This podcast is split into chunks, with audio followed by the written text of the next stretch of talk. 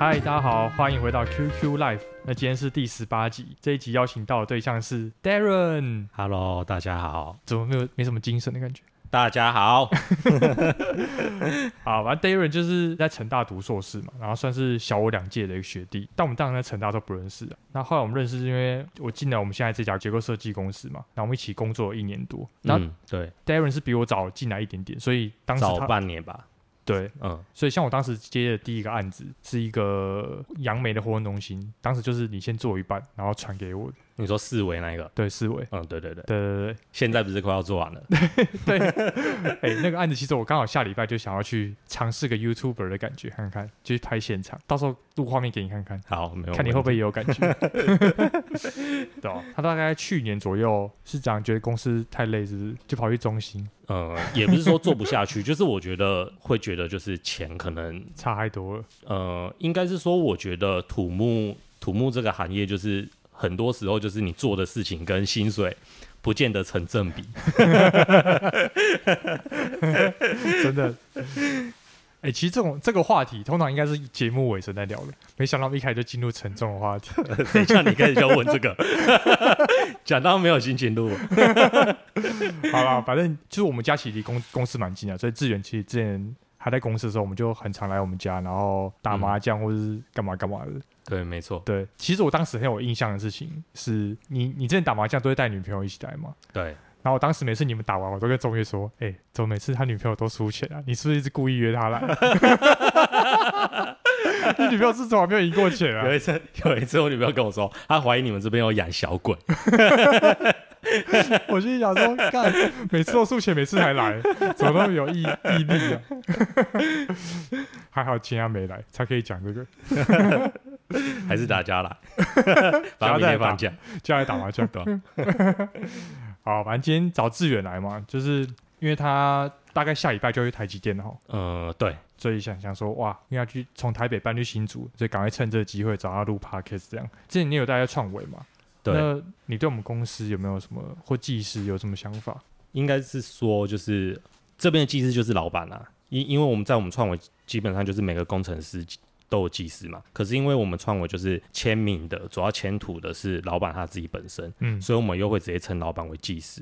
那我是觉得就是技师的结构能力基本上是没有话讲所以我觉得基本上你只要是在创维待过的工程师，应该都蛮可以认同，就是技师对结构这个专业的理解，对，真的是很厉很厉害，对吧？嗯，所以我觉得基本上创维做出去的东西就是满足规范的要求，一定是最最最最基本的。嗯，对，那有时候，呃，技师可能会有他自己的，嗯，对结构的理解，可能会希希望我们再去检核一些，就是额外的嘛。嗯，我自己的感觉是，我觉得创维做出去的东西是有一定的品质保证啊。嗯，对啊。哎、欸，这个这个感觉是你去完中心之后更有感觉吗？像我现在在创维嘛，那我就觉得说，哦，就技师超猛，这样就是想不到。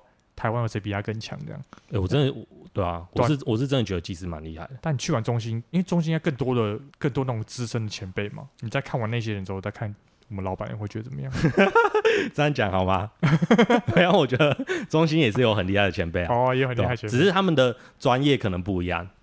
对，哦，因为我自己的部门是比较算是做土木工程的。对，那创维它是主要是做就是建筑结构的嘛，因为大公司基本上不会做建筑结构，大公司如果做建筑结构，那个成本合不划不来，因为建筑结构的利润可能比较低一点。嗯、对，那低一点的话，它大公司它又要养这么多人，嗯，对啊，所以他们通常都是接就是比较大型的土木建设这样。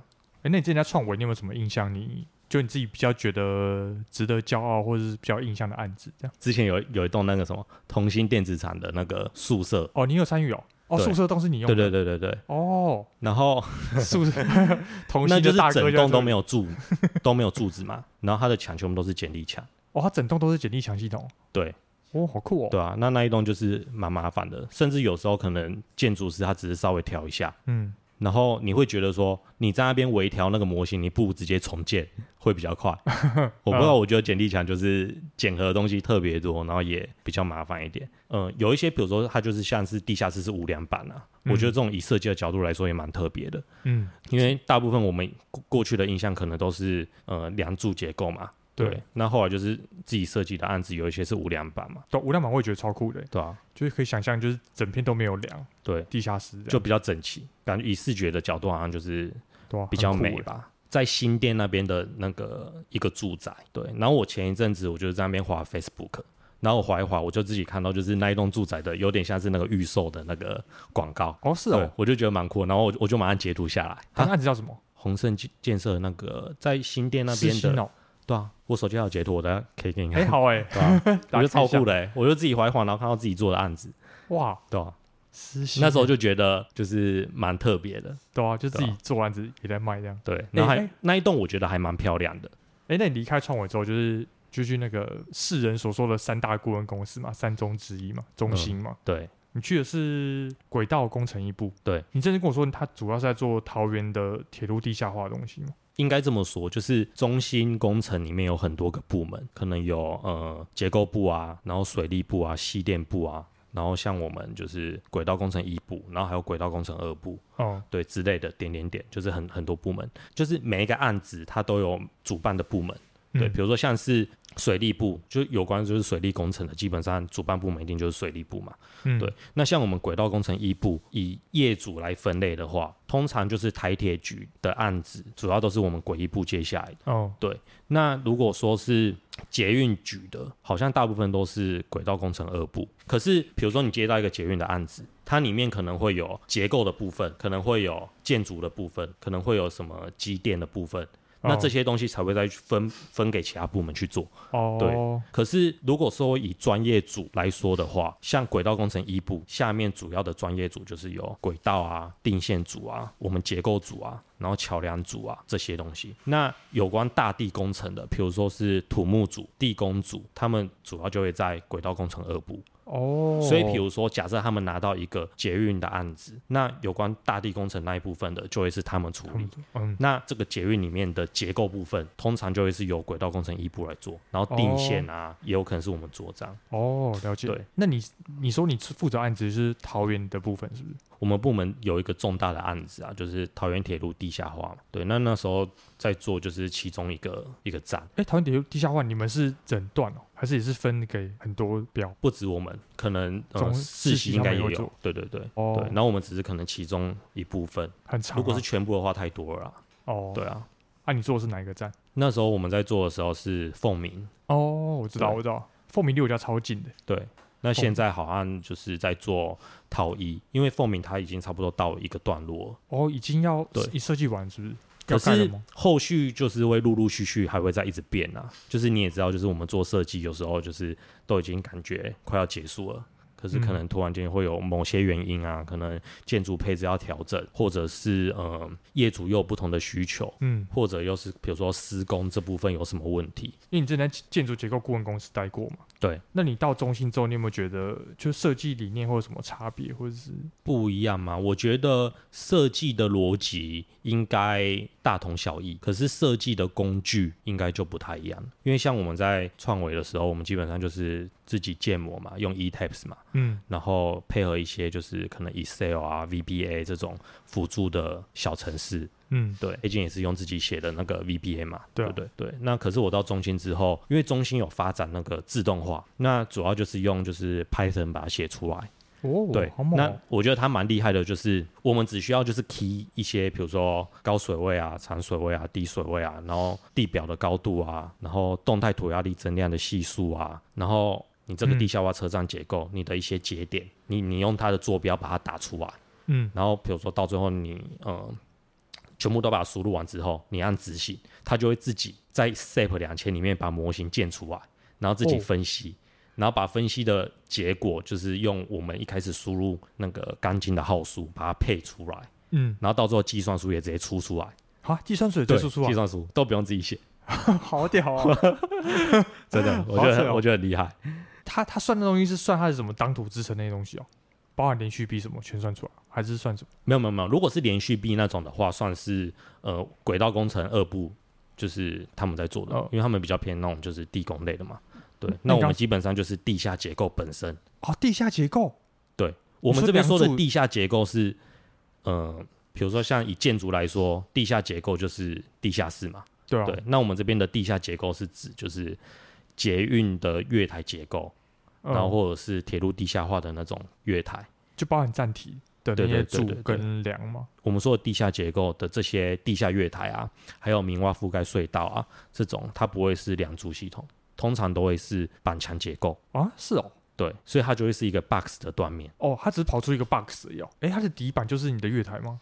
底板就是一个厚板嘛，对不对？哦、然后它还会有一些呃撑墙，可能是、嗯、呃四十公分啊之类的。嗯、然后上面还会有一个月台，哦，对吧？对，对吧？然后列车它就会在月台的右边走，它就会走在底板。哎、哦，所以你跑出来会有一个底板，底板就是车子会走的嘛。然后还会有一个小小的像发机顶板的东西当做月台。对。对，更上面还会有个底顶板嘛，对不对？那有时候，比如说它的月台假设是两层的，就还会有一个中间层板，它可能是设备层，嗯之类的。按、啊、你按一个你那个什么坐标设定完，它就自己全部跑出来了。对，它会自己建模把它建出来。啊，他怎么知道墙要放在哪里？因为我们有设坐标。哦，你会跟他讲说你的墙要放在哪里一个坐标？对对对对对。所以你要给他 X、Y、Z 都要定好吗？呃，我们我们做设计是用二 D 分析，嗯，所以基本上就是 X、Z。X Z 平面没有 Y，对，因为捷运结构还或者是这种隧道啊，基本上它是一个很长的嘛，它就是算是一个平面应变问题哦。对，所以基本上就是它的变形会有短向这边控制，长向的变形可以忽略它。哦、所以我们在分析的时候会以二 D 分析为主。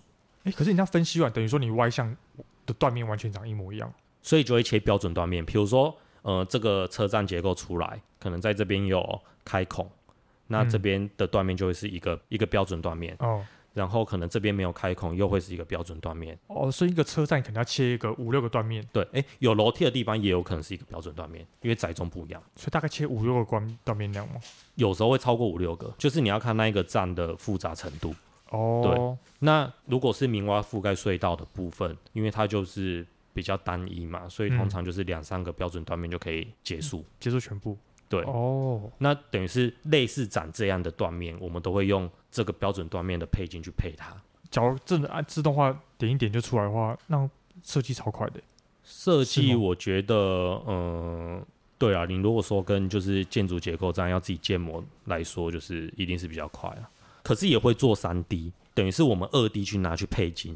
可是因为有开孔的地方会有应力集中嘛，嗯、可是二 D 断面它没办法就是。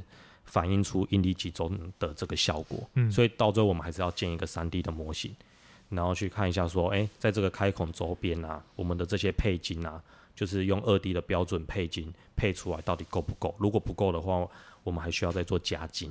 哎、欸，可是假如最后还是要做三 D 模型，那为什么不一开始就做三 D 模型、嗯？你这个问题，我我一开始进去我有问过，嗯、我那时候问得到的回应是，基本上二 D 的行为就是我们相对比较能掌握啊。对，嗯、那你如果说你都用二 D 下去配金，二 D 的配金的结果也会比三 D 还要保守，哦、对吧？对吧？因为它所有的力量都传在这个短箱，等于是你短向要吃所有的力量，它配出来也比较保守。那再加上就是我们的自动化程式在二 D 也比较完整，嗯，对，所以有可能也是工程师在设计的这个时间问题，因为毕竟你在工作的时候就是时间都很重要嘛，就是这个案子结束，每个案子都每个案子的。时程嘛，嗯，对啊，它不像就是研究所这样可以让我们就是针对一个案子，然后一直去试这样做很细，对啊，对啊，对啊。像你这种自动化做法，会不会让更少地方是工程师需要判断的地方？有没有可能大家对于力学就越来越弱？所以我觉得，如果有人就是接下来就是要进去中心啊，就是我会建议，就是最好他们还是要亲自。自己用 SAP 把模型建出来，然后知道说这个自动化程式到底是怎么样建出那个模型的，它的力量到底是怎么加的？对，因为加载重自动化程式，你只要 key key，自动化程式它也会帮你把力量全部都加好。载重也帮你加好？对啊，哦是，因为我们会打说，就是比如说我们的水水位高水位的高层，我们给它，然后还有底板的高层，它是不是就可以知道说，然后它又有地表的高层，它就可以知道说，哎，就是我们的水压力是多少嘛？对，那到最后可能我们模型出来的时候，我们自动化可能又有一步是模型建出来之后，它就会自己把侧墙的水压力全部都把它加好，因为它有相对的高层，它就可以算出力量，然后它又知道要加在这一道侧墙。可是我觉得工程师还是要自己就是知道这个自动化背后到底在做什么。对，所以像我自己进去的时候，我就自己用 SAP 两千，然后把模型把它建出来，然后发现差不多吗？就是一样啊，就是我们要验证，就是我自己会验证它，它这个城市的背后是正确的，哦、对吧、啊？因为我自己在小顾问公司待过嘛，所以基本上建模对我们来说就是算是还是对，是是不会花很多时间。我们的外墙有分成三个形式，嗯，对，可能有单墙的结构，然后有复合墙的结构，还有双墙的结构，嗯，对，那。比较常见的应该是双墙结构。双墙结构就是说，诶、欸，它的外面有一个连续壁，嗯，那连续壁它就是负责就是施工阶段的挡土嘛，对不对？嗯、那施工阶段完，它就功成身退了。嗯、那里面还有一道内墙，那这个内内墙它就是要去承载就是结构的应力，等于是我们的顶板上面不是有覆土嘛，然后可能有马路嘛，然后有一些交通载重嘛，嗯、对，那这这些力量会透过顶板传给。内墙，然后内墙再传到底板，底板再传到土。哦，你们连续壁不会当做承承重用？对，现在这个是双墙结构。哦，双墙哦。对，所以它的内墙跟连续壁理论上是要完全分开的。哦，了解。对哦，那这个的好处呢，就是基本上它的施工一定比较容易。因为防水膜它也可以就是把整个 box 结构包在里面，所以它的止水性也比较好。嗯、哦，对。那如果是单墙结构的话，它的这个连续壁除了是挡我们的这个侧向压力，它还要再去支撑我们结构的应力。嗯，对。那等于是我们上面的这些覆土重啊、马路重啊、交通载重啊，它就要透过顶板传给连续壁，嗯，连续壁再传给底板，底板再传再。往下面传嘛，对，所以单墙结构是不是就跟我们建筑很常做的这种方式一样？对，所以等于是我们的，因为连续壁是先做嘛，可是我们要让它的力量可以透过顶板传给连续壁，嗯、所以等于是连续壁的时候，我们就要预预留一些续接器，嗯，等于是你可能就会先有一个弯钩，然后连续壁的。端部有续接器，那到时候顶板在做的时候，顶、嗯、板的钢筋还有底板，还有如果有中间层板的话，嗯、它的这个钢筋在跟续接器把它接在一起，让它的力量可以传传给连续壁。对，嗯、所以说假设间的跨度不是很大的话，那基本上就是单墙结构的，因为它少了一个内墙嘛，对不对？嗯、所以它的那个进空间比较大。对，进空间比较大以外。它的那个费用也会比较低，工程费用一定也会比较低。哦，少一个外墙，对，施工的钱。对对对，所以就像你说的，就是假设今天的空间有限的话，那单墙结构就是一个比较好的考量。可是呢，它是用那个续接器嘛，对不对？嗯。那连续壁打下去的时候，本身就有一个误差，所以等于是你到时候你在做顶板、底板的时候，你还要再让它的那个钢筋可以跟那个续接器接在一起的时候，嗯，这个精度就是一个问题。哦。对，所以它的施工比较不容易。那止水性也比较不好，因为等于是你的那个防水膜没办法完整把这个结构包在里面。嗯，对。哦，那还有一个复合墙，复合墙等于是我们有一个连续壁跟有一个内墙，可是这个内墙跟这个连续壁会呃完整的结合在一起，会整道墙全部都用续接器把它接在一起。那等于是我们除了利用就是连续壁去抵抗就是侧向压力以外，我们还利用连续壁来一起支撑就是这个结构的引力。所以复合墙你可以把它想成，它就是连续壁跟内墙一起来共同抵抗外力呀、啊。但你什么时候会涉及到复合墙？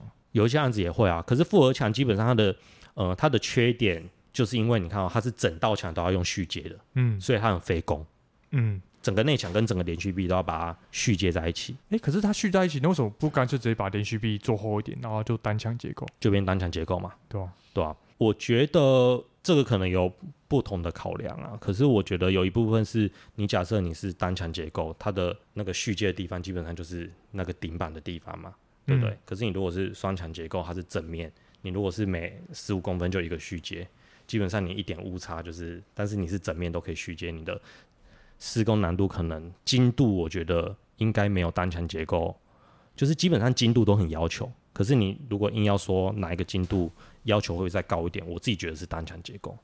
哎、欸，你现在做的那些火车站啊，它楼高会多多深啊？嗯，可能差不多六米到八米应该有。对，然后两层哦，所以就可大概六米再六米。对，差不多。哦，嗯，还蛮深的。大部分的覆土可能差不多五米。啊，五米？对，好厚哦。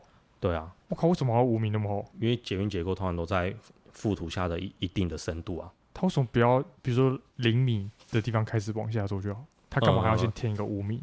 不太可能零米，因为它中间上面有一些可能管线要走啊。所以它它不像的建筑结构，就是一楼的那个板就是地下室的顶板，对对对、哦、对，因为它毕竟捷运站通通过去的话，它的呃地面还是有一些就是管线啊要经过，过对，对，对，哦，好有道理哦。所以通常我们的那个厚度不会太薄啊，但覆土的厚度不会太那个，五米蛮厚的，但五米算是这种地下结构啊，嗯、呃蛮常见的，五米以内算是蛮常见的。是，所以我们自己就会有一些经验公式，比如说我们在估那个顶板的厚度啊，嗯、那我们一开始假设的厚度，可能以经验上来说，就会是可能进跨距去除以十四除以十五，得到一个差不多的一个厚度，然后下去做第一轮的设计。哦、那如果说 ratio 比较小，我们再把那个厚度再把它变薄。诶、欸，这样顶板大概多厚啊？你如果是五米，然后跨度你可能跨度可能抓个十八公尺的话。你出来的顶板厚度差不多就就差不多一米一米粗，进跨除十四，这感觉经验公式啊，小小知识，小经验公式，进跨除以十四除以十五，哦，得到一个厚度，然后我们的侧墙，就是我们的侧墙也会用跟这个厚度先用一样的下去试，嗯、因为两边的那个 moment 要平衡嘛，嗯，对，所以假设你的顶板一米，那你的侧墙可能就会先用一米下去试吧。对啊，那底板严格来说，我们也会先用一米。可是因为有时候，呃，捷运结构它比较深嘛，所以可能会有一些水浮力的问题。哦、对，所以导致我们有时候会把底板加厚，加厚可能加厚到两米啊、两、嗯、米五啊都有可能去压重、嗯。好，我们要进入听众比较喜欢听的部分了，应该最想知道部分，流量密码的部分。好，什么部分？就其实这个故事呢，就是我上次录了世袭。不要讲世熙啊！我我上次录了 某一间公司的一集关于薪水的，是世袭吗？引起广大的回响，哇！隔天就很多人来关切啊，想说好了，他们公司这样可能太委屈他们了，所以想说，哎、欸，那我抓三中的另外一个公司来问一下，这样每三中每一个都针对一下，因为我先大概自己上网爬文嘛。对，然后我看你们中心，你去哪边爬文？就是 PTT 站，嗯，PTT，对吧？我查好像中心是不是现在大概，诶，他大概两年前啊，他薪水大概新人价是四万六还是四万七这样子，然后年终大概是十八个月，跟你现在两年后有差不多吗？我不太确定现在的新人价是多少，因为毕竟我进去的时候是有工作经验在过去。哦，对，我上次就是回就是研究室，然后我问现在的学弟妹。嗯，听起来是比就是两年前的那个价格还要再多了，可能已经接近五万块了吧？哎、欸，所以你从创维那跳过去，就是他会给你一个更高的配，对不对？哦，对啊，对啊，对啊，有工作经验基本上就是你就可以自己谈。哦、可是因为我觉得大公司基本上他的薪水还是有一个公式在算了，所以我觉得自己谈应该也是可能有机会多一点，但是我觉得也不会多到哪里去。理论上是这样，大家会一样吗？调薪幅度跟考绩有跟考绩有关啊。我每个人可能不太一样，对，但就大概顶多两千吗？两千吗？可能差不多吧。哎、欸，你是假？应该每间公司都差不多那样吧？哦，因为我记得我之前试戏朋友好像说，他们一年就大概调一千还一千五。哎、欸，那那那跟我刚刚讲差不多啊，啊就是一千到两千的这个 range 啊。所以三中基本上就是起薪更高一点，然后年终可能多一点这样，可是加薪幅度就很慢。我们年终是固定的，我就是基本上呃中心的就是薪水结构分为就是你的底薪嘛。然后你的呃年终，嗯，然后还有个考级的奖金，还有一个绩效的奖金，嗯，然后跟呃有时候会有加发奖金，哦，对，那跟你的加班费啊，然后配合一些三节奖金。那我们的三节奖金是就是中秋、端午还有过年，哦，对，所以年终不等于三节奖金的一节，等于是你过年的时候除了有年终，你还有一个过年的三节奖金。可是以前我们就是在创维的时候，基本上三节奖金就是中秋、端午，那跟年终嘛，对吧？所以那时候我到中间的时候，我也蛮意外的。哦，就他们多一包。对对对对对。他们三节奖金多少？中心半个月？没有到半个月啊，几千块这样而已。哦，几千块。对对对。那跟我们公司差不多嘛？呃，比 你说跟创维嘛？对。比创维多一点，谁会比我们少？还要李娟，而且要李娟，对，还要李娟。哎，阿水到底年哦？你刚刚不是还有讲到一个那个十八个月？我觉得差不多吗？因为考绩跟绩效就是取决于部门今年的业绩，还有就是个人的考级成绩嘛。哦，对，所以这可能每一个部门，甚至是每一个人会不一样的。哎，那你公司技师加级有多少钱啊？可是，在我们部门基本上就是，呃，你如果有技师，然后你有两年工作经验的话，嗯，那你就可以申请成公司的职业技师嘛。嗯，所以等于是你如果没有两年的工作经验，即便你有技师的资格，你的薪水就是跟大家一样，你也不会因此有比较多的钱。哦，所以一定要满两年才有加薪。对对对对对。哦，那假设你申请为公司的职业技师，那你有签证的话，我记得公司的规定应该是呃每年上限是十二万，就是一个月五一万喽，差不多一个月一万的概念哦。对，只是它是一次给啊，所以你要签满一年才可以给哦。对，就是你要做，就是可能每年会统计，就是说你今年有没有签证啊之类的哦。对，那假设你都没有签名的话，以我们部门来说是。差不多就是一年六万，差不多一个月五千的概念。五千哦，对对对。哎，可是签名他会跟你说哪些案子你要签，哪些案子你不用，就是你可以挡案子吗？好像不太能挡哎，所以他会平均分配，就是十个技师就平均十个人一起签这样。应该也不是，就是这个案子就是可能要开始的时候，他们就会去找说，哎，负责这个案子的技师是谁啊？那那时候你可能就知道说，你算是这个案子的签证技师。